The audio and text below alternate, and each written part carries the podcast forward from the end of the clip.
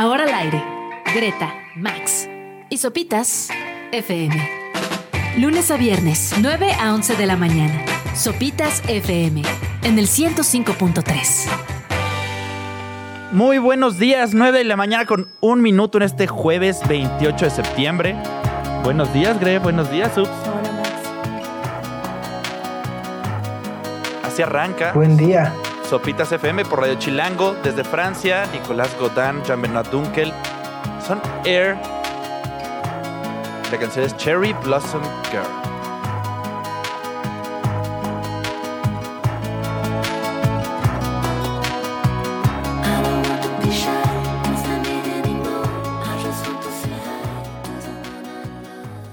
La canción es Cherry Blossom Girl del Talkie Walkie de 2004. Y pues a mí me parece perfecta para darle la bienvenida a este gran programa porque ya es jueves. Es- Está muy linda, hasta te pega el solecito en la cara, aprovechando que no hay ni una nube allá afuera. Y que no ha llovido en estos últimos días. ¿Tú cómo estás, Subs? Se asoma el otoño. Sí, el otoño. Pero bien, eh, se, se vislumbra un otoño bonito. Sí, ya, ya andas desempolvando los suéteres bonitos. ya. Ajá, sí, el naranja, el café. Completamente. Y bueno, pues despertamos además con la triste noticia de que se nos adelantó Sir Michael Gambon, ¿no? Eh, Dumbledore.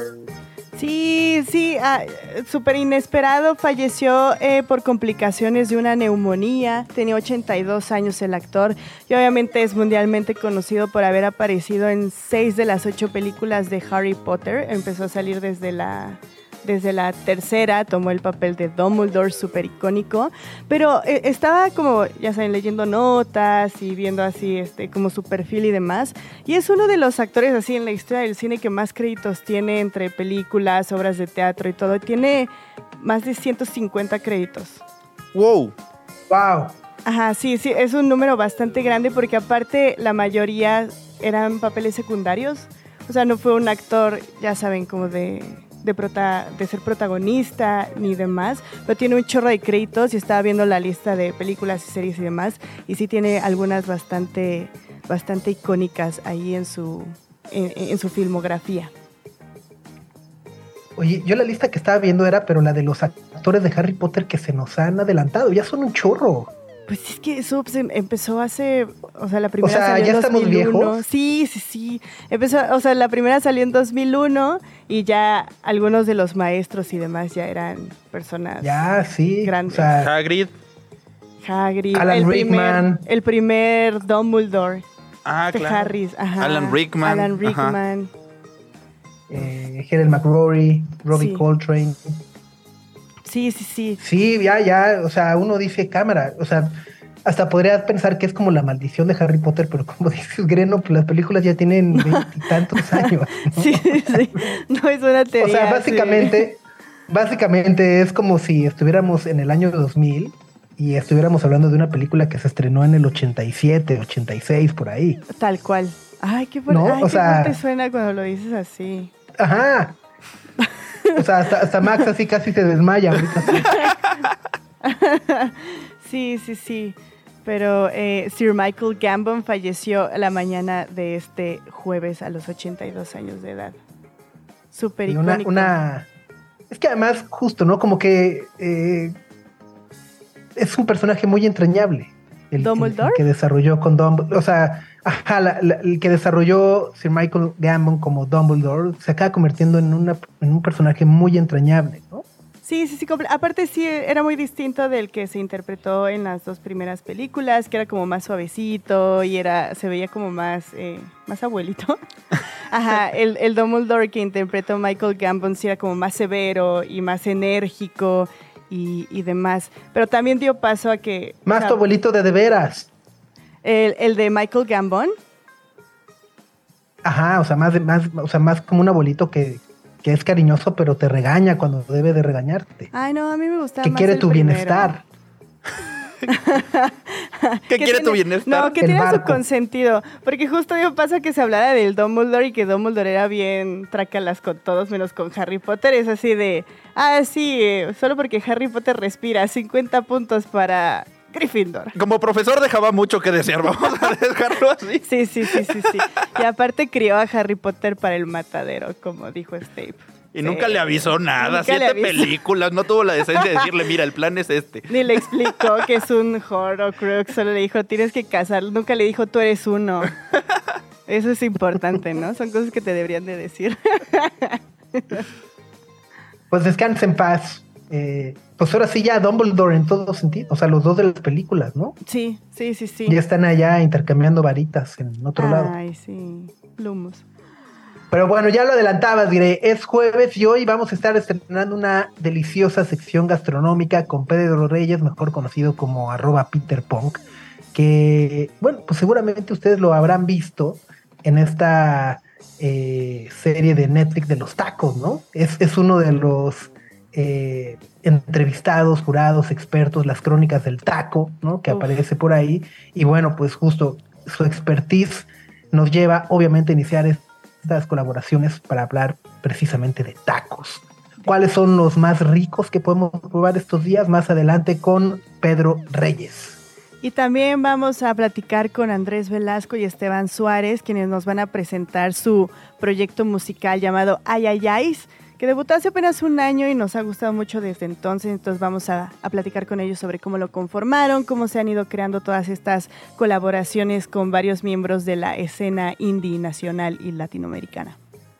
Y también vamos a estar platicando con Marwan Soto Antaki sobre un libro bastante conmovedor que se llama Lo que hicimos mal los adultos, en el que intenta explicar pues todo lo que ha salido chueco sin repartir culpas y con cierta empatía para contarle a las futuras generaciones qué es lo que le espera a este mundo, que además está muy chido porque está ilustrado por Bernardo, eh, Bernardo Fernández, perdón, mejor conocido como Bef, un ilustrador mexicano increíble. Entonces también estaremos hablando de ese libro al ratito. Así es, así que bueno, un jueves completo y redondo el que tenemos. Radio Chilango. Y Subsmax, eh, yo estoy muy emocionada porque este fin de semana se va a llevar a cabo un evento que es bastante, bastante, ¿cómo decir? Original, que nunca se había realizado, al menos aquí en la Ciudad de México. Se trata de Festivalito, que es un, ah, un evento súper masivo enfocado para la población infantil. Hay conciertos, teatro, juegos, va a haber deportes, muchas, muchas, muchas actividades que están enfocadas para niños, niñas y niñes y se va a llevar a cabo este 30 de septiembre y 1 de octubre en el jardín del restaurante Campo Marte aquí en la Ciudad de México. Está buenísimo. Ya vi además que van a estar eh, los Jevisaurios. Ajá. Es una banda que creo que nadie aquí conocía y que está increíble porque tienen 15 millones de años. Pero su primer disco lo sacaron hace poco. Y bueno, vienen desde la prehistoria. tal cual, tal cual. Y son súper... Desaparecieron y luego se reunieron. se reencontraron, pero tienen 15 millones de años y tocan metal y cosas así, está increíble. Y van a, van a formar parte, es una de las muchas eh, eh, cosas que van a poder ver en, en Festivalito. Hay actividades deportivas también. eh, está increíble. Vi varios talleres que se ven súper divertidos. Por ahí hay uno de creación de seres fantásticos con Pablo Morza, un ilustrador que, que conozco por Instagram, que se ve bastante padre. Uno de máscaras, talleres de magia, de arte, de barro. Sí, también va a proyecciones de cortometrajes, documentales, algunas este, películas. También va a haber una librería enfocada, ya saben, en libros de literatura infantil y juvenil, teatro de sombras con historias mágicas. Suena bastante bien. Quisiera ser niña otra vez. Ay, sí. Sí, es, es cuando dices, chale, y a mí, ¿no? Así me tocaban los qué payasos y tan tan. o sea, no, no había más así. Solo había una opción y ya. Ajá, exacto, ¿no? Ahora, la verdad hay que decirlo, el, el- el boleto es como, como del Corona Capital, ¿no? ¿Ah, sí? Sí, o sea, hay un abono de dos días, este, dice 5 por 3, 6,900 morlacos. Asu.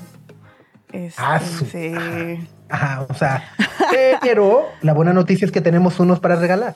Así, exactamente. Bueno, que a mí me dio mucha risa, antes de, de decirlo de los boletos, me dio mucha risa porque dice, niños menores a 90 centímetros no pagan boleto. O sea, y si eres alto Ah, ya bien. valiste. No, bueno, o sea, supongo que lo hacen como por, el, el- por edades, ¿no? O sea, un niño de 90 centímetros es menor de dos años. No tengo idea. Estaba intentando ahorita proyectar los 90 centímetros, no sé qué Es menos de un metro. Ah, ah, Está chiquitín. pues sí, Max. O sea, No, está chiquitito, o sea, es pequeño, son pequeñitos, pues. O sea, no, no va a haber un niño de 12, así que, ay, mido 92 centímetros. No. Ajá. Ajá. Sí, porque, o sea, según la, la Organización Mundial de la Salud, como que por ahí de los dos años deben de medir 81 centímetros. Ok. Entonces yo estaba midiendo súper mal. O sea, mi, mi regla mental sí está. Como a los 15, decía. Si a un niño de 6 años que está el tote ya valió. Sí, o sea, uno, uno de tres ya chupó faros. Sí, sí, sí. sí. Pero bueno, Este, pero bueno, tengan eso en mente. Que si miden menos de 90 no pagan boletos. ¿Qué tan rico podemos comer en la Ciudad de México y más allá? Alguien tiene que probarlo todo o morir en el intento. Momento del antojo. Gastronomía. Con Pedro Reyes, Peter Punk. Querido Pedro Reyes, qué gusto, honor, eh, orgullo, emoción tenerte en esta cabina para platicar con nosotros de lo que más nos gusta en esta vida, que es comer. Al contrario, muchas gracias por tenerme por acá. No, hombre, al revés, feliz. Justo ayer eh, que nos escribían, me decías, oye, ¿de qué platicamos? Y decía, bueno, a ver, creo que muchísimas personas vieron las crónicas del taco en Netflix, por ahí te eh, pudimos ver, observando, ¿no? Decíamos, ese maldito está probando tacos, nos está recomendando, nos antojabas. Eh, y bueno, decíamos, bueno, pues qué mejor que poder de alguna u otra manera arrancar estas colaboraciones hablando justo de los tacos, ¿no? Que, que además, yo creo que, a ver, voy a decir algo que puede ser muy, muy eh, polémico, pero yo siento que no hay taco malo.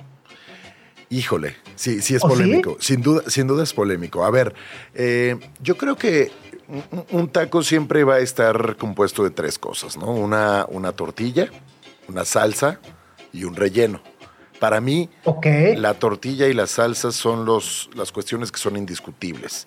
Eh, el relleno mm, puede variar un poco, eh, pero bueno, recordemos un poco cómo, cómo empezamos nosotros a comer tacos. Un taquito de salsa, un taquito de sal, una El taco de sal en la fila de las No, tortillerías. exactamente, Bueno, ¿no? O sea, es los, los centennials, los, ¿no? los, los, los, la generación alfa de ahora dirá que van por las tortillas al súper, pero nosotros nos mandaban a la, a la tortillería a formarnos con nuestros 10 pesitos, el trapo, ¿no? Y hacíamos coraje cuando empezaron a cobrar el papel. Decían, nos quieren, si traen papel, 50 centavos. Sobre todo porque te quedabas el cambio, me imagino. Entonces te estaban. Sí, te, te- te tocaba menos para la maquinita. Bueno, es que 10 pesos en nuestra época eran un montón Era de un tortillas, chorro, ¿no? ¿no? Un Ajá, montón sí. de tortillas. No, pero sí, tienes razón. El primer taquito que nos hacíamos de entrada era de nada, ¿no? Esa, ese rollito que hacías de camino de regreso a tu casa y te lo ibas comiendo de a poco, ¿no?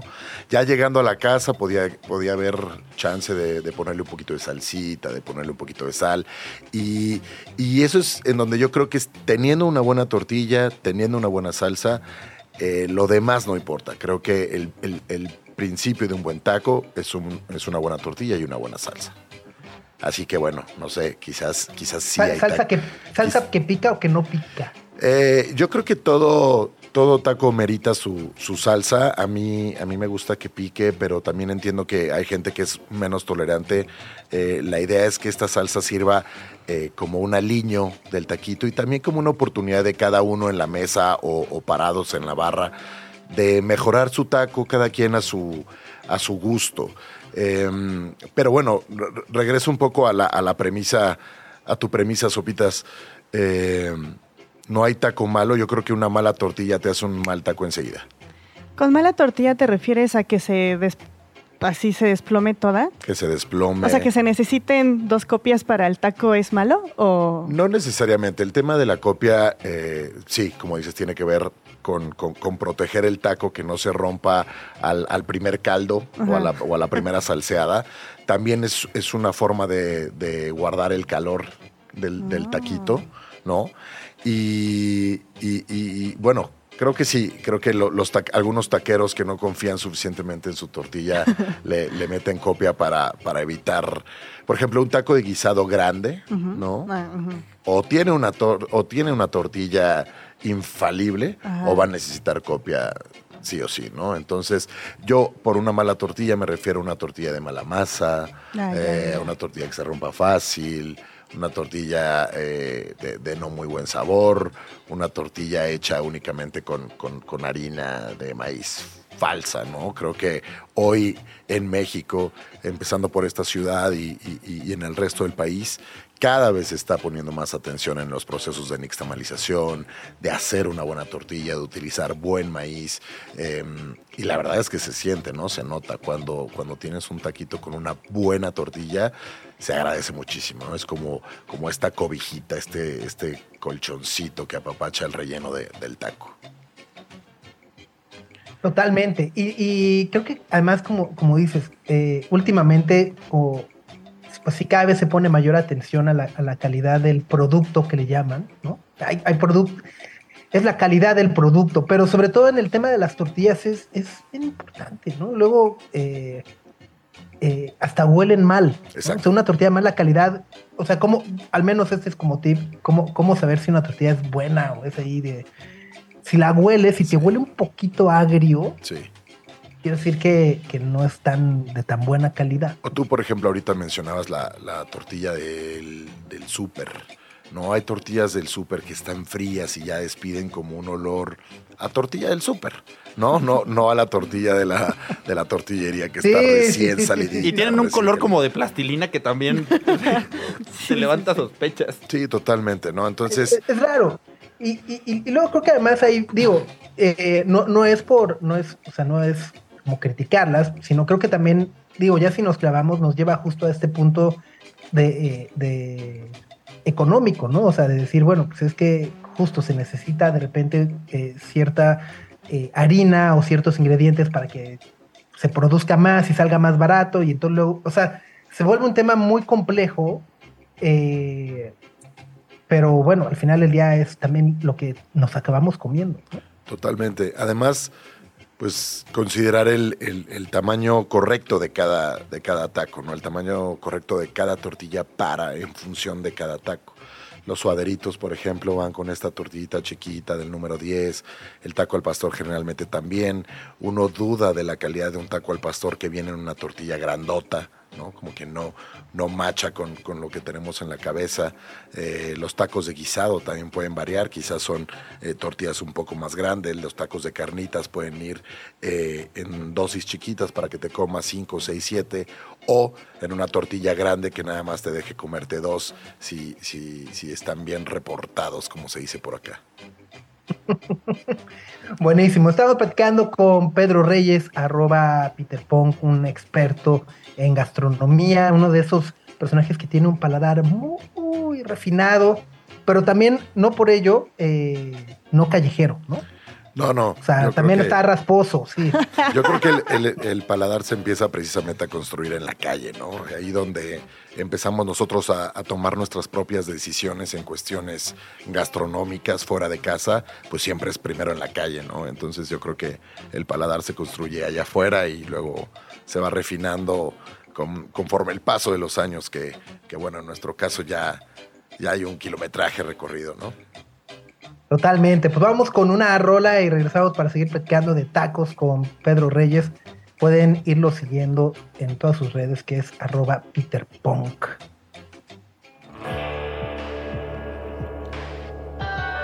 Esto es de Francisca Valenzuela.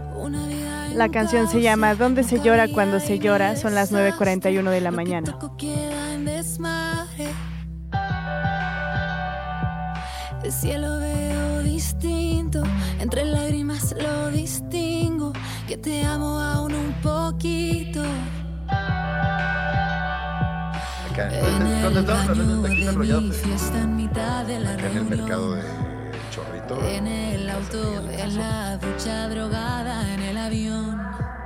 Lágrimas que no esconden miel, apenas el talento no lo tengo yo.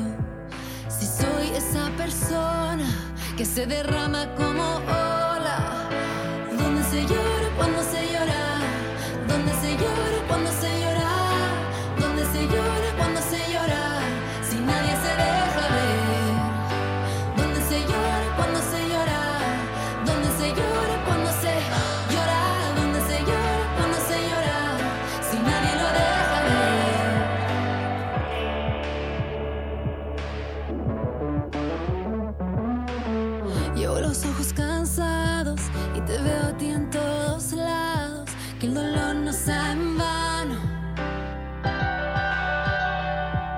mi llanto cura.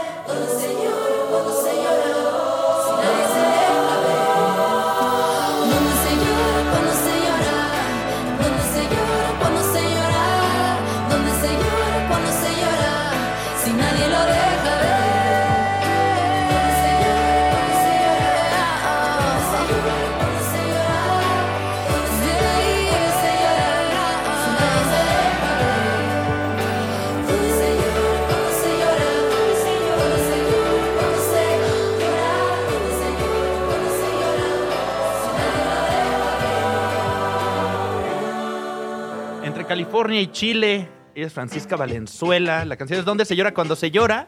Y seguimos aquí con Peter Punk, hablando de comida y de tacos. Qué, qué hambre. Sección no apta para no haber desayunado. Sí. Oye, eh, a ver, ¿cuáles son los, los tacos o tus tacos favoritos, Pedro, eh, de la Ciudad de México? Pues mira, yo creo que es complicado. Yo siempre digo que un taco es una cuestión de, horario, ¿no? No, eh, no, no es lo mismo comerte un, taco eh, al pastor por la mañana que comértelo en la noche o en la madrugada, ¿no? No es lo mismo comerte un taco de carnitas a mediodía que, que comértelo en la tarde o en la noche. Eh, también son una cuestión de rumbo, ¿no? En dónde te agarra la vida, eh, por dónde andas, qué me voy a comer por aquí o por acá.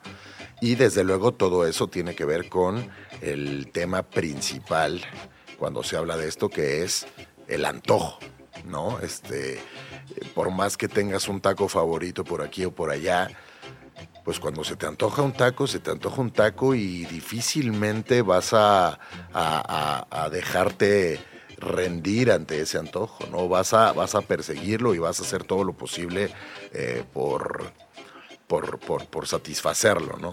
Yo tengo también hay eh, un tema como de rachas de antojo, ¿no? De pronto te obsesionas con un taco y no lo puedes dejar ir y después ya se te va pasando y, y- pasas a otro, a otro gran antojo y abusas de él hasta que lo matas, ¿no? Entonces te puedo decir como de, algunas rachas que- que tengo.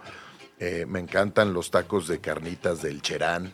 Eh, la sucursal original está en la central de Abastos, aunque me parece que a últimas fechas abrieron, eh, creo que Narcos de Belén, una, una, sucursal. Son carnitas meramente michoacanas. Se sabe por la falta de uso de, del cilantro, por ejemplo, no tienen cilantro como los- las carnitas del chilango. Eh, Ah, tienen esta salsita naranja, usan chiles eh, jalapeños en vinagre, ¿no? Súper michoacano, la verdad es que es un, es un tacazo y las carnitas están muy bien hechas. También me encanta hoy que eh, hoy es jueves, hoy los jueves en, en Tacos Don Juan, en la esquina de Juan Escutia y Atlisco, en la colonia Condesa, eh, tienen un especial eh, taco de lengua en salsa verde que me parece brutal, ¿no? Es una, es una lengüita eh, que está rebanada un poquito más gruesa de lo normal, entonces por cada taco vendrá una rebanadita o dos, viene salseada en una salsa verde guisada.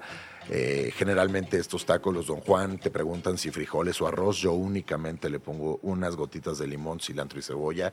Y ese taco me tiene dando vueltas en la cabeza eh, últimamente eh, muy fuertemente, ¿no? Entonces, creo que eh, todos tenemos nuestros tacos consentidos, pero yo siempre apelo a, a, a ese antojo de, que, que te da por rachas, ¿no? Y por horarios. Por mucho tiempo, por ejemplo, me obsesioné con el taco campechano con morita de- del jarocho, ahí en la calle Uf. Manzanillo, que es un tacazo, es todo textura, es una, es una gran tortilla, empezamos por ahí, eh, y después viene una serie de texturas, carne de res, chicharrón eh, crujiente, una salsa de morita tremenda, ¿no? Entonces, eh, bueno, eh, en mi, en mi adolescencia el villamelón era un, era un infaltable en mi vida, ¿no? Los costeños bien salseados, eh, el venadito allá en la glorieta de, Miguel Ángel de Quevedo y Avenida Universidad, unos de, de- de falda con, con chiquita, ¿no? Este, esta chiquita que es como una especie de tocino doblemente frito,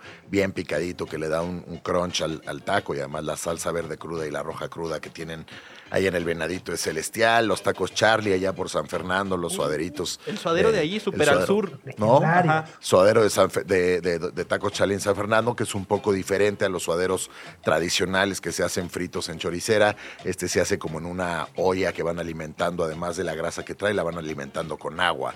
Entonces el suadero agarra no solo ese, esa, esa fritura, sino también una especie como de cocción en agua que lo hace suavecito y por eso no es este trocito chiquito, crujiente de carne, sino es un poquito carne que se desmenuza. Además, tiene mucha profundidad eh, en, términos de especiado esa olla, ¿no? Entonces agarra un sabor tremendo y creo que eso es lo que lo hace eh, espectacular. Entonces, bueno, esos son algunos de los tacos, eh, contestando la pregunta original que, que están en, en mi mente constantemente. Y ahora en Eh, la nuestra, probablemente. Sí, ya, ya, ya, por consecuencia.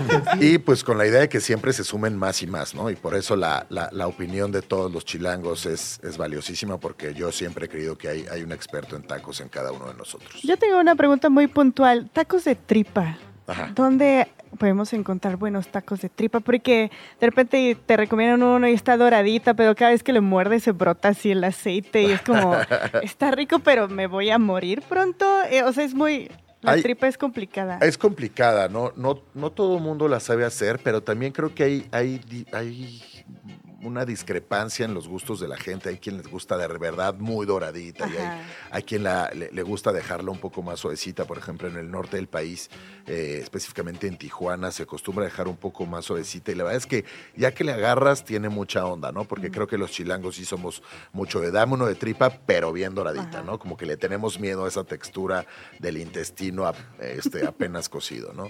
En el centro hay, hay, hay buenos tacos de, de tripa. Eh, hay, un, hay un lugar en, eh, en el centro que me, me parece que se llama eh, El Torito, otro se llama como Tripalandia. eh, los tacos Tony en la Narvarte, en, en- en la cuchilla entre Petén y Universidad, eh, tienen muy buena tripa. Em, y también hay unos en, en la San Rafael, el Paisa, ¿no? Que es un muy buen suaderito, que también tiene muy buena tripa. Y los, los Rubens, que alguna vez tuvimos subs, alguna, alguna charla con el buen, buen Don Rubén de, de los tacos Sí, sí, Rubens sí. ahí en el Escandón, también, también tiene su tripita.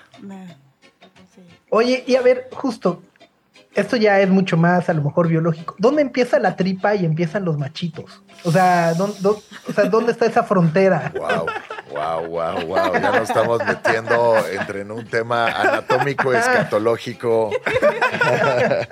O sea, Bueno. taco de machito es lo mismo que el de, o sea, bueno, no es lo mismo, No. pero es, o sea, va por ahí, ¿no? Pues sí, yo creo que más bien este, eh, la tripa es el, el intestino delgado, ¿no? Eh, y pues según yo tengo entendido, eso encuentra ese, ese canalito encuentra su final en donde empiezan los, los machitos, ¿no? Bueno, no, la verdad es que los machitos tengo entendido que son pues más bien como eh, pues, testículos, ¿no? Como órgano reproductor. Este, la verdad es que Sí, no, los, ajá. ¿No? O sea, Ah, no, no, no sé, no sé dónde termina uno y empieza el otro. yo creo que pues son parte de, de lo que está ahí adentro en las vísceras, pero no sé si se lleguen a comunicar realmente, ¿no? Yo creo que el, el- el intestino tiene salida por otro lado. Y la otra, taco de arroz con huevo. Sí, ¿no? Es- o sea, ¿es taco? Yo digo que sí. Por supuesto que es taco. No, mira, en realidad el taco yo siempre he dicho que es más que, más que un platillo, es una, es una forma de, comer, ¿no? Todas las culturas del mundo tienen esta, esta forma de abrazar eh, la cocina regional con un carbohidrato, ¿no? Tenemos los que, tiene- los que lo hacen por medio de un hot dog, por los que hacen por medio de una pizza, un raviol, un dumpling, una samosa, una pupusa y una arepa. Nuestra, nuestra forma es, es una tortilla, ¿no? Entonces todo lo que quepa en una tortilla eh, es un taco. En mi casa se solía comer mucho el taco de arroz, ¿no? Llegaba el arrocito y las tortillas estaban a un lado y, el, y, se empujaba el arrocito del plato para que cayera en la tortilla, un poco de salsa o quizás un poco de aguacate y vamos, ¿no? También está el taco de fideo seco, por ejemplo. Eh, taco de arroz con huevo, pues volvemos al origen, ¿no? También a la tortillería. Ya está ahí el arrocito y el huevito esperando convertirse en un taco. Y también todos los tacos, las taquerías de guisado tienen su, su, su huevo, su huevo duro ahí también esperando ser partido. Sí. Eh, y también, bueno, está esta cultura del taco acorazado que viene de- del estado de Morelos, que es eh, una camita de arroz y lo que venga encima, ¿no? Entonces, a mí personalmente me gusta más el taco de huevo revuelto salseadito que el taco de huevo duro. Pero esa es una, esa es una opinión personal, es una preferencia y no y desde luego que no le discuto a nadie que prefiera el taquito de huevo duro. Huevo en salsa morita. Uf. Sí, ¿no? O en salsita Sí. verde. No, no, la verdad es que a, a mí el taquito de huevo a esta hora, dámelo siempre. Sí, sí, sí, sí, sí. Dámelo siempre. Siempre, siempre. Muy bien. Pues muchas, muchas gracias, querido Peter Pong, Pedro Reyes. Síguenlo en sus redes y bueno, nos estaremos viendo por acá de manera constante. Me encanta la idea. Acá nos escuchamos. Radio Chilango. Y estamos muy emocionados y les queremos dar la bienvenida a Andrés Velasco y Esteban Suárez, que forman parte de Ay Ay Ay. Qué gran, qué gran nombre de banda. Muchas gracias. Qué, qué gusto estar por acá. Eh, han sido muy pocas eh, en este naciente proyecto las intervenciones en radio. Quizás la primera. ¿Ah, sí? Puede ser. Sí. Entonces, contentos de dar el estrenón. Aquí con nosotros. Felices. Que además, justo yo la primera vez que eh, leí o me encontré con el nombre del proyecto, me imaginaba un delfincito o una orca diciendo... "I, i, i". Lo voy a considerar eh. para el siguiente arte. Exacto. Oye, qué bueno, pero a ver, cuéntanos un poco cómo nace, porque tengo entendido que, vaya, al final del día eh, se materializa en la pandemia o durante la pandemia, pero algo me dice que estas ideas ya estaban por ahí volando desde un poco antes. Sí, un poquito, sí, tienes, la raz- tienes razón. Si se materializa en la, en la pandemia, eh, Chich, aquí Esteban Suárez, como lo presentaron muy formalmente, pero para los cuates es Chich, que es mi primo y hermano de toda la vida, con el cual compartí por muchos años Chiquita Violenta. Este, y Chich, pues dejó la música, dejaste la música varios Pues años. cuando ¿no? murió el proyecto de Chiquita Violenta. sí. Y yo ya seguí con Rey Pila y todo, y luego cayó la pandemia, y en la pandemia Chich como que se volvió a reencontrar con la música. Y justo me buscó, oye, ¿qué estás haciendo? No, pues nada, estábamos en nuestras casas y como que justo fue empezar a hacer música y juntarnos a ver qué salía. Y, y empezamos a hacer como maquetas, ideas, y algunas sí venían de ideas de hace varios años, algunas cosas nuevas. Y en el Inter nos contacta, bueno, a mí me contacta Charles Peering, un viejo amigo de Toronto, que es este miembro de Broken Social Scene, que ya conozco también desde hace muchos años. Y me dice, y lo mismo, estoy, en, estoy como atorado en la pandemia, no sé qué hacer, tengo una carpeta con un montón de ideas y me inspira mucho la música en México, el movimiento feminista, me dijo, eh, como que quiero hacer cosas con, con cantantes mexicanas. Es, tú, me dijo, ¿tú crees que me puedas ayudar a, como a conectar mi música con distintas voces? Y dije, claro, pues de hecho estoy haciendo exactamente lo mismo. El proyecto que estoy empezando con Chich es justo eso, hacer música y buscar voces y colaboraciones para cada canción. Y entonces como que se dio en el mismo momento y decidimos unir fuerzas ahí. Y así se fue dando. Luego reclutamos a Carlos Medina del Petit Ami y Little Jesus, que tiene su estudio en Miguel Ángel de Quevedo, aquí en la Ciudad de México. Y así se fue armando. Bien. Ajá. Siempre sureños. Puro sureño, sí. Exacto. Siempre sureños. Eso. Orgullo del sur. Sí, la verdad sí, orgullosamente sureño. Está, está buenísimo. Oye, dices algo además importante, la muerte de Chiquita Violeta. O sea, ya así, pelas, enterrada, Pues cinco mira. metros bajo tierra. De hecho, ju- justo, justo en la pandemia, este, cuando busqué al güero, eh, pues también busqué a, digo, tú conoces bien a Armando y a, a Luis. Y este, y pues la intención originalmente era volver a reunir a Chiquita Violenta, pero pues después de muchos intentos y de mandar ideas y demás, como que el güero y yo nos dimos cuenta que realmente pues ya no había interés por, por revivir ese proyecto. Entonces, pues fue una decisión del güero, pues empecemos algo nuevo. O sea, si, si Chiquita Violenta Que no está la- padre también, ¿no? Sí, sí, claro, por supuesto. Entonces, pues empezamos este, este nuevo proyecto. Sí. Órale, pues, ah, ok, ok. Habremos de esperar a otra pandemia para ver si se arma Chiquita Violeta. Yo creo, yo creo que estaba, mu- o sea, estaba muerto. La verdad es que era un tema en que seguimos siendo mejores amigos todos, nos seguimos Sí, viendo sí. muy seguido, tenemos el chat activo, sabes. O sea, memes de así todo, todo. Este, pero, y siempre que tomábamos más de dos mezcales salía el tema. Obviamente, oye, estaría buenísimo, ¿no? Si nos juntamos, y, pero nunca pasaba de esos dos mezcales, la verdad. Y, y este proyecto también, lo que a mí me gusta es que no, o sea, sigue siendo un proyecto, no es una banda. Igual se convierte en una banda, pero es una cosa más de juntarnos a hacer, a sacar ideas, a plasmarlas en el estudio, a invitar a colaborar a gente con pues eso para mí en lo personal ha sido como muy enriquecedor porque la mayoría de las colaboraciones han sido con personas que conocí el día que grabamos en el estudio. O sea, como que eso también, esos, ese ejercicio creativo y de colaboración, pues no sé, ha sido como muy divertido.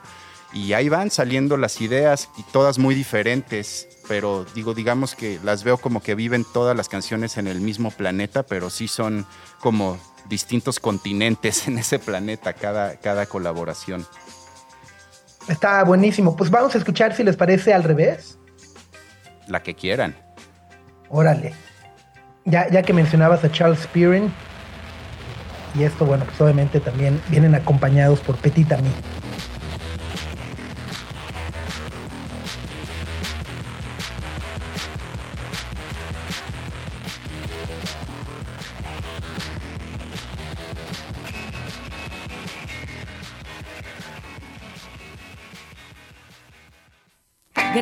Max y Sopitas en el 105.3 FM. Estamos aquí en cabina con Andrés Velasco Güero, Esteban Suárez Chich. Exacto. Ahora Bien. sí, ya menos formal.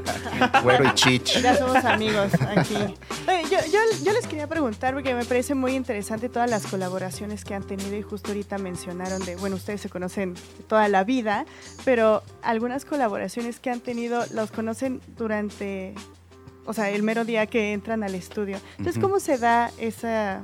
Pues esa fórmula como de creatividad, de confianza, de decir, creo que no va por ahí, o sí, intentémoslo y a ver qué sale.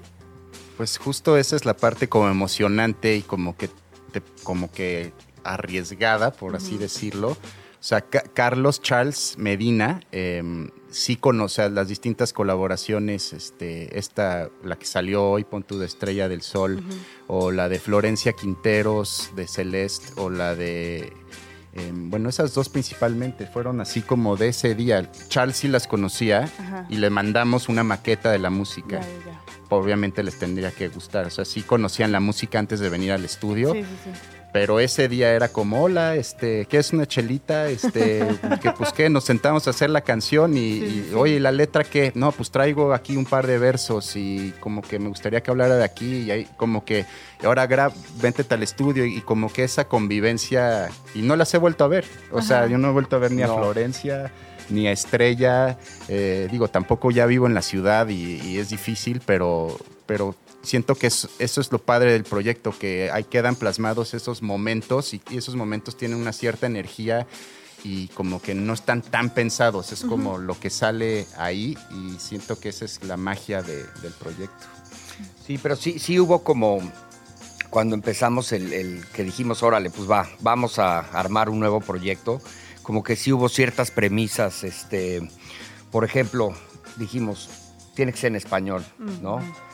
Tiene que ser en español. Entonces, ¿por qué? Porque queremos hacer música en español, porque durante muchísimos años siempre hicimos música en inglés, ¿no? Con Chiquita Violenta. Este, y otra cosa que el güero dijo es, yo no quiero cantar. O sea, entonces, pues vamos a invitar a diferentes cantantes. Entonces dijimos, oye, pues el concepto está padre, una rola, un cantante distinto, ¿no? Entonces, y como que no hay una, no sé, no hay, no hay, no estamos tampoco como ligados a que ahí va el LP y este es el primer sencillo y este es el segundo. Y vam- como que cuando se terminan las rolas las lanzamos así como van saliendo. Sí, entonces es más esporádico todo. mucho más esporádico. No es, no es como el rollout típico de un disco y es donde estás como en- más en campaña y estás como cada mes sacando una nueva canción y los videos y lo como que aquí pues digo, igual y nos gustaría que sí fuera menos esporádico, pero, pero así es como, así es como, como se nos ha dado y así es como están nuestras vidas ahorita y, y así nos ha funcionado. Y vamos a ver, es, es como, como no hay plan, eso también es emocionante, qué va pasando con cada canción y qué nuevas ideas surgen y luego no sé dónde va a acabar, pero ahí vamos. Y creo que esa parte también lo hace más eh, divertido, ¿no? Eh, a lo mejor tomarlo, eh, vaya, ahorita mientras te escuchaba decía, bueno, son, son más como sesiones, ¿no? Este, sesiones de los ayayays, eh, eh, donde, donde ahora tienen tal invitado un poco el Tiny Desk, ¿no? O sea, donde Exacto. viene un invitado, montan, eh, se graba, sale, este, y, y la pasan bien en ese momento, queda algo eh, que lo documenta, por así decirlo, pero tampoco es como esta estrategia detrás de tenemos esta lista de personalidades que queremos invitar y desarrollar este concepto, y entonces tiene que ver así, etcétera, etcétera. Sí, no, no, no son como de Bizarrap, ¿no? De las, las sesiones. Tal cual, sí, y, y- y así van saliendo. Entonces, de pronto, pues Chichi y yo nos sentamos y empezamos a, a tirar maquetas de ideas, las llevamos con Charles Medina, las desarrollamos, las bloqueamos, o a veces son unas como esta de Estrella del Sol. Esa es una, esa es música de Charles Peering que nos mandó para acá y, y juntamos Estrella en el estudio y la desarrollamos acá. Y así, luego se la mandamos a Charles para que la termine de mezclar. Entonces, como que estamos mandando los archivos entre México y Toronto. Eh, y también está chistoso que se haya vuelto a dar esa relación con Toronto que siempre tuvimos muy cercana con Chiquita Violenta. Y Sí. como que solito se volvió a dar como esa, esa conexión y, y no sé, a mí, a mí me emociona mucho, me pongo muy contento cada que sale una nueva canción y cada que veo el perfil de la banda y que ya hay una más y una más y una más y ya las puedo ir poniendo como en un playlist, no sé, porque luego nos preguntan, ¿y qué van a tocar en vivo? Y yo, pues tenemos que tener más rolas, ¿no? Con eso sería un set como de 15 minutos. Dos, dos- dos paradas de metro, ¿no? Exacto. Está, está buenísimo. Pero a ver, a- a- ahorita va la de Florencia. eh, bueno, esta que escuchamos de Petita Mi. Esa fue la primera, la que escuchamos, la Ajá. de Petita Mi. Ajá. Eh, Luego- luego, luego salió una con Aline, también de Petita a mí. Luego Ajá. Una de con Florencia, de Celeste. Luego una con el Drome, Dromedarios Mágicos, de Chihuahua. Esa fue la, esa fue la última, ¿no? Y, y hoy, hoy salió este. ¿Se me está olvidando una? No. Ya no, no estamos sé. bien. creo que sí. Ah, claro, la de Kirn Bauer, esa fue la, la más reciente, Exacto, sí. sí, sí, sí. Eh, a Bauer tampoco la conocía al- hasta el día que grabamos esa canción. Y hoy sale la de Estrella del Sol, Oye, pues la sexta. Pero La ta- sexta. también, o sea, es que me, me parece fabuloso como todo el, el concepto y que sea eh, esporádico y cómo van pensando las cosas, porque justo evita que se englobe a la banda y el concepto en una sola cosa, ¿no? Sino más bien es como, pues vamos a variarle, vamos a, a sonar a lo que querramos sonar hoy, a lo que entre todos eh, conjuguemos que vamos a sonar y así se evita que se englobe, ¿no? Sí. Sí, y, y también por eso eh, cuando pensamos cómo nombrar el proyecto, como que no queríamos un nombre que pensaran que es una banda. Es- Es más como un concepto, como un logotipo. Y, Y y las is yo las veía como personitas. como No, el monito de las plumas Vic. Entonces, como somos tres, entonces somos los S. los que se vayan sumando. Y estaba padre Sí. que el, el juego con el, con el inglés y el español, ahí sí el ay ay ay, y el, pues el ay ay ay es una como, no sé, es Pues algo expresión Una, que... muy una gran expresión. Sí. Mexicana, sí. ¡Ay, ay, ay! Que además se interpreta de muchas maneras, ¿no? Puede ser desde el ay, ay, ay, ay, ay, ay, ay, ay, ay, Ajá, ay, ay, ¿no? O sea, exacto. tiene muchas interpretaciones también. Tal cual. Tal cual. Listo, pues vamos a escuchar entonces eh, el estreno de Estrella del Sol. Exacto. Y es de las más lentas, así es como, es un trip la canción. De- quizás es la menos radiable y es la que estamos presentando en radio, pero me encanta. pero pero me enca- la canción me encanta, o sea, la, la música de Charles Spearing y también a Estrella le encantó porque ella es muy fan de Charles Spearing que es un multiinstrumentalista que ya mencioné que es parte de los Broken Social Scene. Los que ubiquen a Broken Social Scene es el que tiene la boina y el bigote que toca trompeta, guitarra, bajo, todos los instrumentos. Y también tenía un proyecto instrumental como de post-rock eh, que se llama Do Make Say Think. Y Estrella era como muy fan de ese proyecto, Do Make Say Think también. Entonces, como que también le emocionó hacer Sí, este sí, sí. collab con Charles Spearing. Y este, bueno, pues escúchenlo, me emociona que suene por primera vez.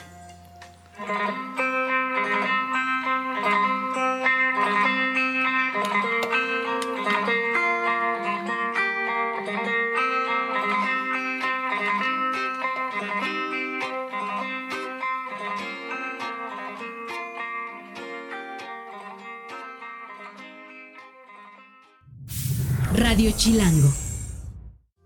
Hace ratito escuchamos el estreno de los Ay Ay Ay's con Estrella del Sol, esta gran, gran, gran canción que se llama Destello, que hace rato habíamos dicho, no, no es como para radio. Sí, sí es para radio, está bien buena. Está... Radio más nocturno, ¿no? Ajá, sí, sí, sí, De más, más chill. Carreterita. De carretera, justo. Pero sí, pero... eh, Pero si no vas manejando tú, ¿no? Exacto. Exactamente.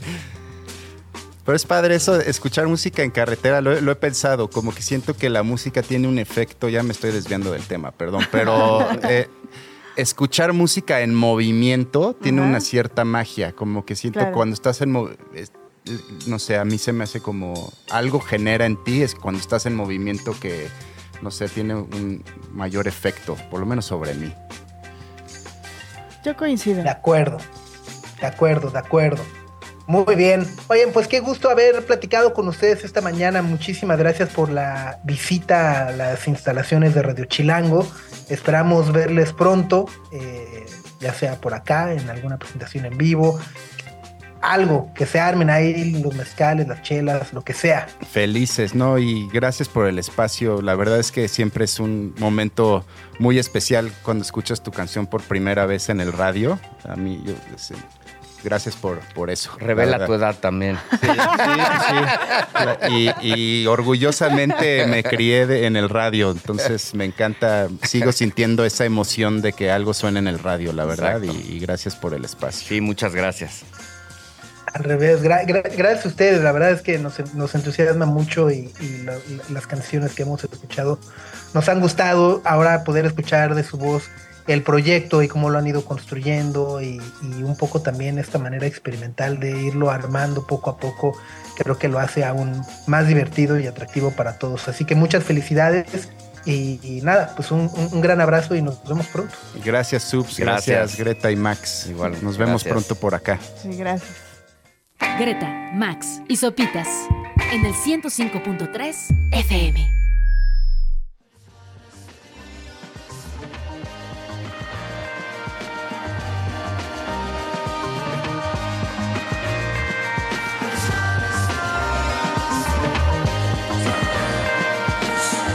La canción es This Time. La banda es Future Utopia. Y mientras estaba buscando como información de la banda, porque esta es mi presentación con ellos, entré y se presentaron al Primavera Sound, Subs Max. Y les quiero contar cómo lo describen porque es raro, porque es imaginario gangsta, más existencialismo, más melodías cuasi britpoperas, más spoken word, más versión sedosa de hip hop con samples clásicos de los 60 Eso es Future Utopia.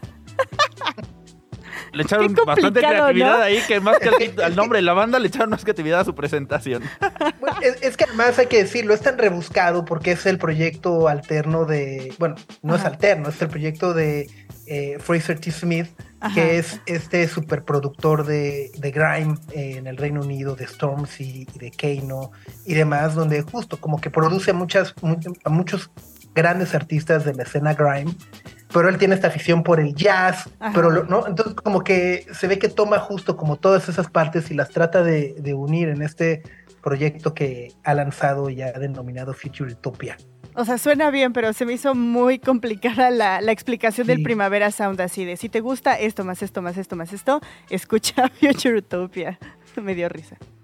Totalmente, totalmente. Y justo, ¿qué, qué es una, qué es una utopía después de todo, sino un sueño, por así decirlo, ¿no? Probablemente él también puede reflejarse eh, en todo eso. Y creo que hablando precisamente de, de utopias, ¿no? Una de las más constantes de repente es poder eh, entender qué es lo que ha hecho o nos ha transportado hasta el punto en el que estamos en todo el mundo, ¿no? Y a propósito de eso, justo a mí me da muchísimo gusto darle la bienvenida a un gran escritor, un gran eh, observador y sobre todo creo que eh, periodista eh, como es Marwan Soto Antaki, que bueno, ha vivido en Nicaragua, en España, en Libia, en Siria, en México, ¿no? Has publicado varios libros, Pensar Medio Oriente, Pensar México, y bueno, el más reciente, eh, te lo comentaba ahorita fuera del aire, desde que vi el título me hipnotizó por completo y a partir de ahí dije, no, lo tenemos que invitar al programa para que nos cuente lo que hicimos mal los adultos.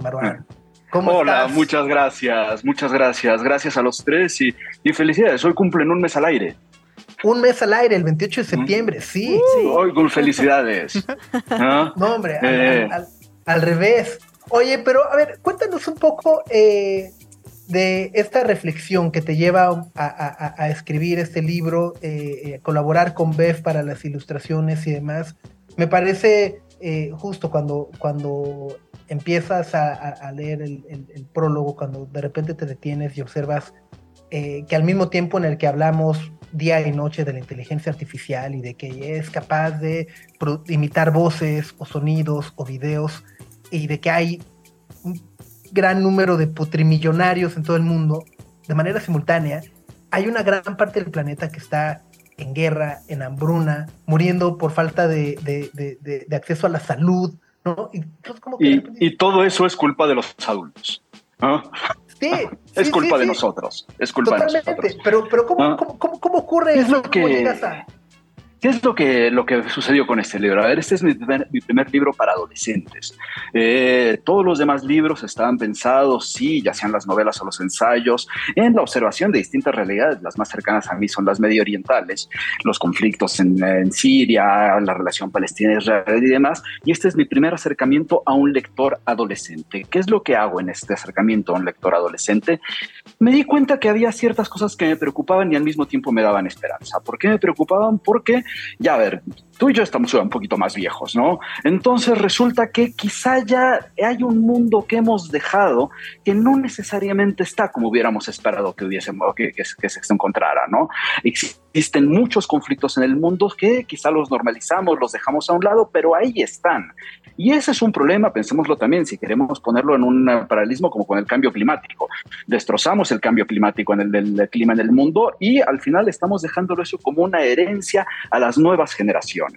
Y esas nuevas generaciones tienen otro componente que a mí me llamaba mucho la atención. Pese a lo que muchos digan, los lugares comunes de los jóvenes no les interesan, los, los, jóvenes leen, los jóvenes se interesan, los jóvenes se preocupan y seguramente más que nosotros mismos que los despreciamos a veces, ¿no? Entonces, en esos jóvenes que se preocupan, me voy topando a lo largo de los últimos años con ciertas preguntas a las que están, la verdad, medio forzados a enfrentarse. Hay una edad, cuando uno es relativamente muy chico, ¿no? En la que estoy convencido que no hay ninguna necesidad de que sepan qué es lo que existe, y es como una labor de padres o maestros, en ciertos tipos de violencia que no necesariamente hasta, digamos, qué sé yo, los 10 años, les podrán construir algo, pero ocurre una cosa muy complicada cuando uno crece.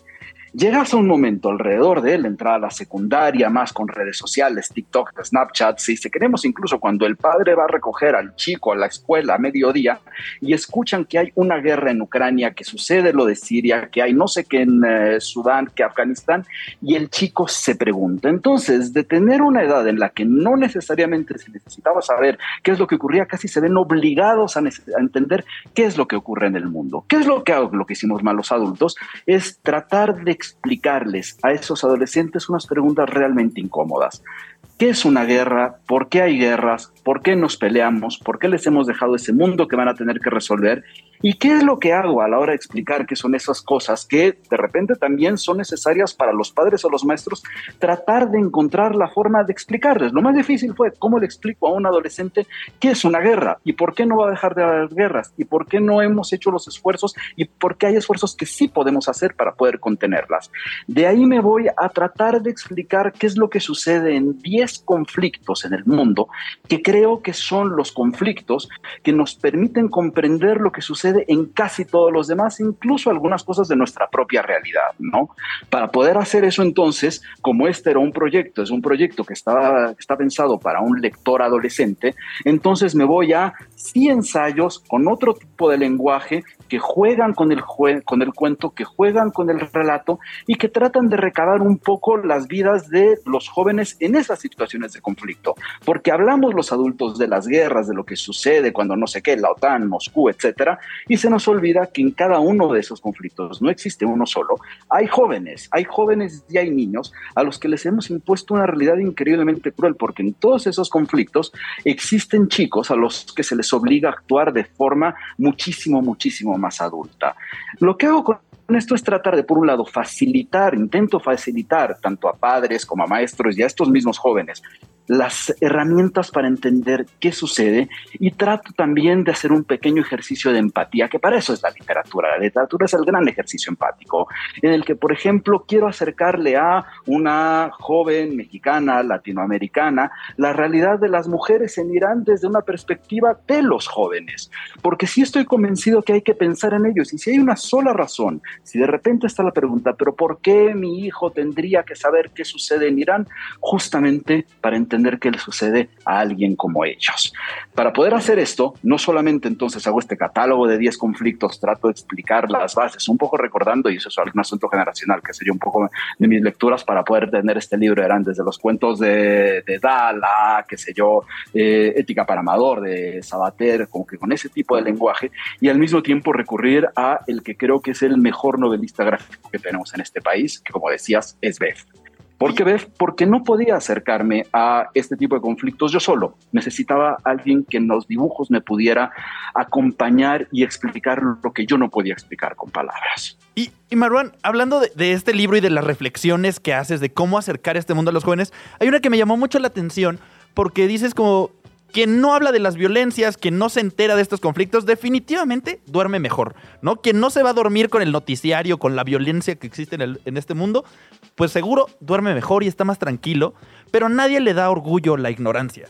A nadie se siente feliz de no es saber. Justo es eso, a ver, creo que, y te lo digo, a ver, yo los últimos años de mi vida me he dedicado casi a ser un conflictólogo, a tratar de entender las violencias y los conflictos de otros países. Te puedo asegurar que mis sueños no necesariamente son los más tranquilos, dependiendo del día. Sin embargo, ese ignorance, ignorance is blessing no necesariamente es realmente ético. Y cuando pensamos en jóvenes, me doy cuenta que ese es un pensamiento increíblemente, increíblemente adulto. ¿Por qué? Porque esos jóvenes que me he topado también a lo largo de los años, queriendo, queriendo entender, queriendo saber qué pasa y sobre todo queriendo cómo ayudar. Quizá los primeros que me han preguntado a lo largo de los últimos años, ¿cómo ayudo a otros jóvenes en Siria? ¿Cómo ayudo a unos chicos en Ucrania? ¿Cómo ayudo a las chicas en Afganistán o en Irán? Son gente muchísimo más jóvenes que nosotros, ¿no? Entonces resulta que ese interés necesita tener las herramientas porque eventualmente el mundo que se tendrá que arreglar o tratar de arreglar un poco dependerá de ellos. Entonces la intención es justo encontrar las maneras de que en de que con muchísimo cuidado y responsabilidad se les puedan dar las herramientas para poder comprender y en algún momento hacer las cosas que nosotros como adultos no hicimos. Oye, Marwan, y eh, creo que va en relación un poco a lo que comentó Max y a lo que está respondiendo, porque en una de las partes iniciales del libro justamente hablas de la curiosidad. Y algo que pasa cuando eres adulto es que pierdes la capacidad de asombrarte o de sorprenderte y de mostrar interés por las cosas que dices, híjole, mm, está medio severo, no le entiendo, a mí no me afecta, entonces no me voy a enterar. Y conforme creo que la falta de interés y de curiosidad en los adultos se va replicando cada vez más hacia los jóvenes. Y Justo. Ajá, y, yo, y yo quería preguntarte de si, si en realidad nunca perdiéramos esa capacidad de asombro y de sentir curiosidad, no curiosidad de morbo, sino curiosidad de qué está sucediendo allá, no solo de cuestiones como culturales o alimenticias que tú eh, lo ejemplificas muy bien en el libro, sino de realmente por qué está pasando esto y cómo realmente sí me podría afectar a mí. Eh, ¿Crees que se podrían evitar eh, más los conflictos? O sea, si, si A no ver, perdiéramos esa gran- capacidad. El gran alimento de absolutamente todos los conflictos, desde los más grandes hasta los más pequeños, desde nuestras crisis de violencia en México a lo que puede suceder en lugares como Afganistán o en Irán o en Siria o en Myanmar, Sudán, qué sé yo, ¿no? Todos al final se alimentan de un gran, gran, gran insumo que es la indiferencia, ¿no?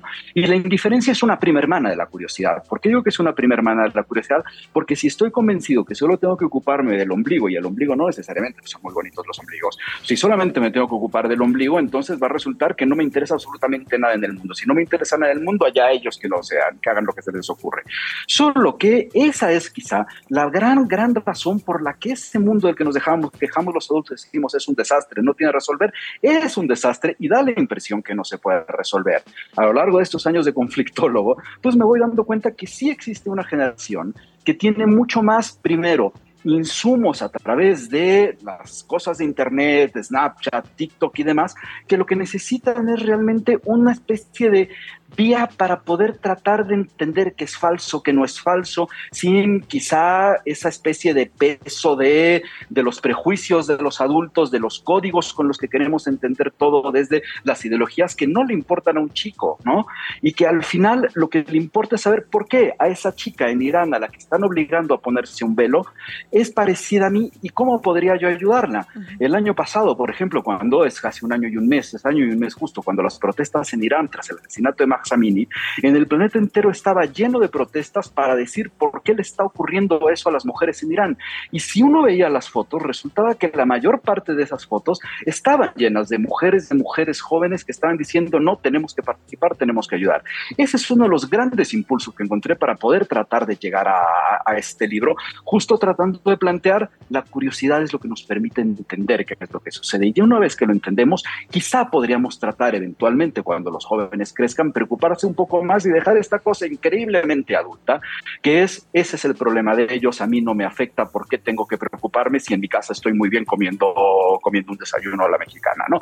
Bueno, creo que es eso lo que tenemos que combatir. Y para eso es que junto los distintos discursos y junto los discursos también tratando del dibujo, del texto, con los cuentos, con los pequeños ensayos para adolescentes, con, con lo de BEF, que para mí es muy importante la inclusión de BEF. ¿Por qué es muy importante la inclusión de BEF? Por otro error adulto, otro error adulto que podría estar a la par de la de la falta de curiosidad, etcétera, que es el convencimiento que solo podemos platicar entre quienes piensan igual que nosotros.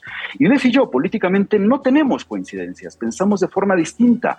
Y un poco la intención, más allá de que considere que es el mejor novelista gráfico que hay en este país, era mostrar cómo, y mostrárselo a unos adolescentes. ¿Por qué? Porque somos los adultos quienes queremos lo contrario, que dos personas que piensan distinto pueden ponerse de acuerdo cuando hay cosas más importantes que lo que cada uno crea. La- las ganas de voltear a ver el mundo en este libro que se llama Lo que hicimos mal los adultos de Marwan Soto. Muchas gracias por acompañarnos en la cabina.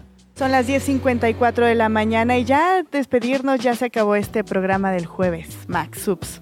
Un lindo jueves con mucho sol, que ya vecina el otoño, pero vamos a disfrutarlo y mañana nos vemos a las 9 de la mañana. A las 9 de la mañana en punto. Tengan un muy buen día. Quédense aquí en Radio Chilango para escuchar a Gina Jaramillo.